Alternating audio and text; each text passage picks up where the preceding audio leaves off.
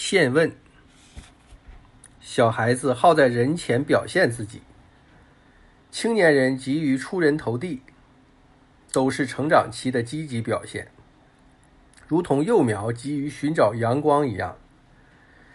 但这也有一种缺点，不知克服，往往会毁灭自己。按照当时的礼仪，尚未加冠，即不到二十岁，称为童子。童子陪祀长者，应当坐在侧边或角落，不能坐在正式的座位上。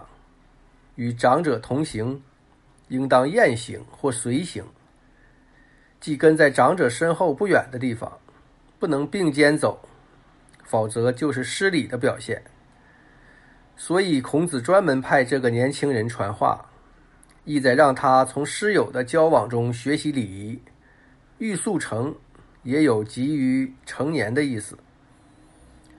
这里孔子是希望年轻人遵守本分，不要急于追求成年人的礼仪和地位。